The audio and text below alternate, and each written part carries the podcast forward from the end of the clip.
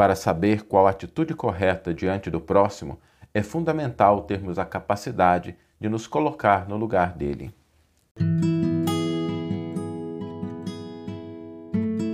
Você está ouvindo o podcast O Evangelho por Emmanuel, um podcast dedicado à interpretação e ao estudo da Boa Nova de Jesus através da contribuição do benfeitor Emmanuel.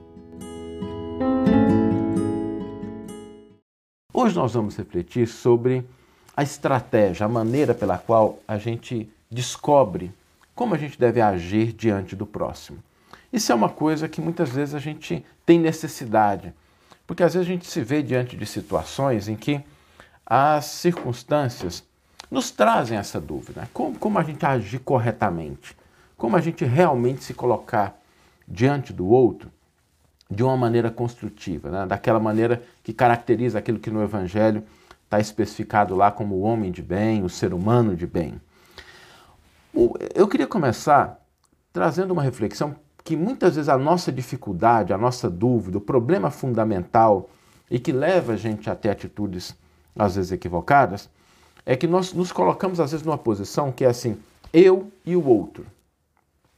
Eu olhando para o outro, tentando imaginar o que, que eu devo fazer para o outro. Quando a gente estabelece essa estratégia, às vezes a gente acerta, às vezes a gente não acerta. Porque às vezes, como nós enxergamos o outro, como nós olhamos para o outro, a partir da nossa perspectiva, a partir das experiências que a gente tem, dos valores que a gente carrega, da situação em que nos encontramos, nós podemos achar que o outro ele precisa de coisas que são aquelas coisas que a gente aqui desse ponto, né, dessa distância, a gente acha que seria as melhores. Às vezes a gente acerta, às vezes a gente erra com essa estratégia, porque ela pressupõe uma distância uma diferença, um distanciamento do outro. A gente se coloca a uma distância. Então, sou eu olhando para o outro. Às vezes dá certo, às vezes não dá certo. Mas existe uma outra abordagem.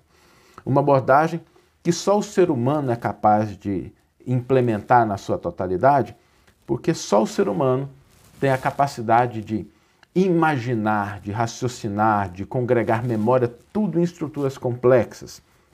E quando nós utilizamos imaginação, raciocínio e memória de uma maneira específica, nós conseguimos sim entender, divisar qual é a atitude correta diante do próximo.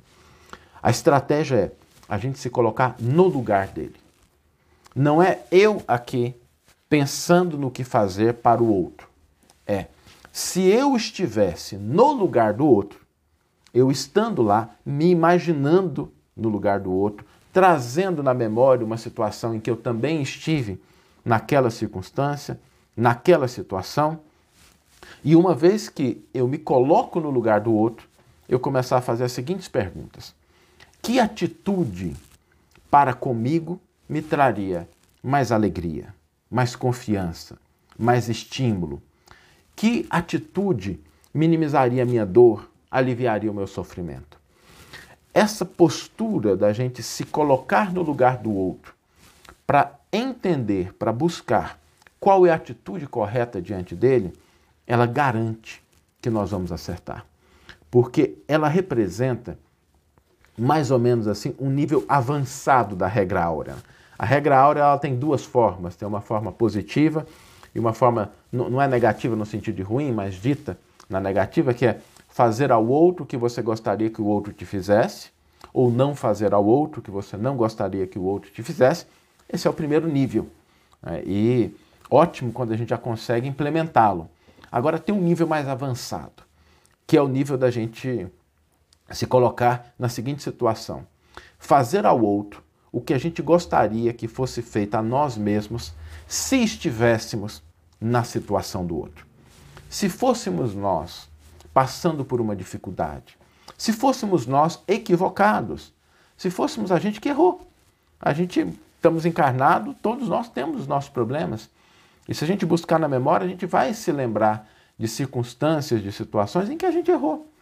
Qual a atitude que, quando a gente errou, despertou na gente estímulo para melhorar, que aliviou, de certa forma, a consequência, que nos auxiliou a nos tornarmos melhores, a entender.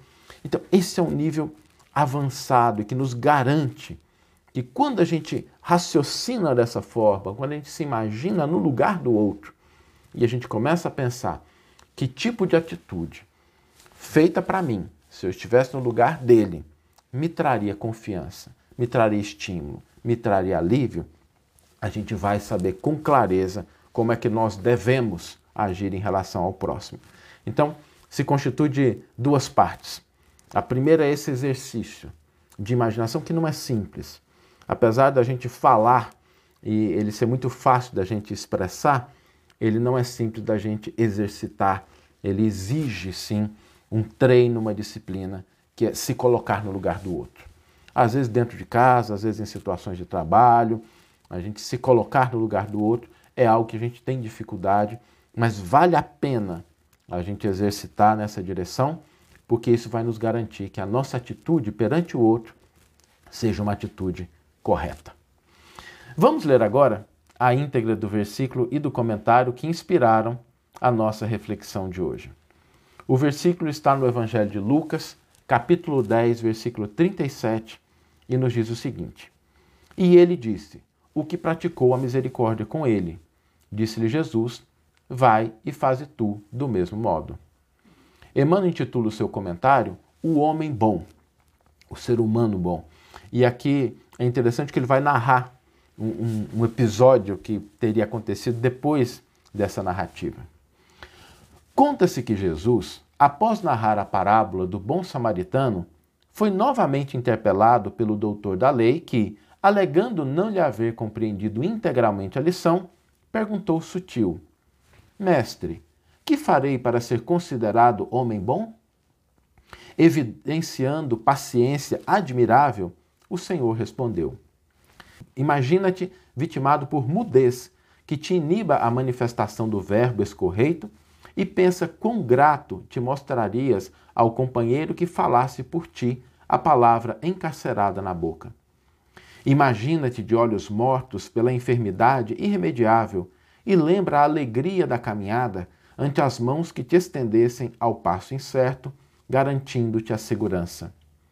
Imagina-te caído e desfalecente na via pública e preliba o teu consolo nos braços que te oferecessem amparo sem qualquer desrespeito para com os teus sofrimentos. Imagina-te tocado por moléstia contagiosa e reflete no contentamento que te iluminaria o coração perante a vista do amigo que te fosse levar alguns minutos de solidariedade. Imagina-te no cárcere, padecendo a incompreensão do mundo, e recorda como te edificaria o gesto de coragem do irmão que te buscasse testemunhar entendimento. Imagina-te sem pão no lar, arrostando amargura e escassez, e raciocina sobre a felicidade que te apareceria de súbito no amparo daqueles que te levassem leve migalha de auxílio sem perguntar por teu modo de crer e sem te exigir exames de consciência. Imagina-te em erro, sob o sarcasmo de muitos, e mentaliza o bálsamo com que te acalma, acalmarias diante da indulgência dos que te desculpassem a falta, alentando-te o recomeço. Imagina-te fatigado e intemperante e observa quão reconhecido ficarias para com todos que te ofertassem a oração do silêncio e a frase de simpatia. Em seguida, ao intervalo espontâneo, indagou-lhe o divino amigo: Em teu parecer, quais teriam sido os homens bons nessas circunstâncias? Os que usassem de compreensão e misericórdia para comigo, explicou o interlocutor. Então, repetiu Jesus com bondade, segue adiante e faze também o mesmo. Que você tenha uma excelente manhã, uma excelente tarde ou uma excelente noite e que possamos nos encontrar no próximo episódio. Um grande abraço e até lá.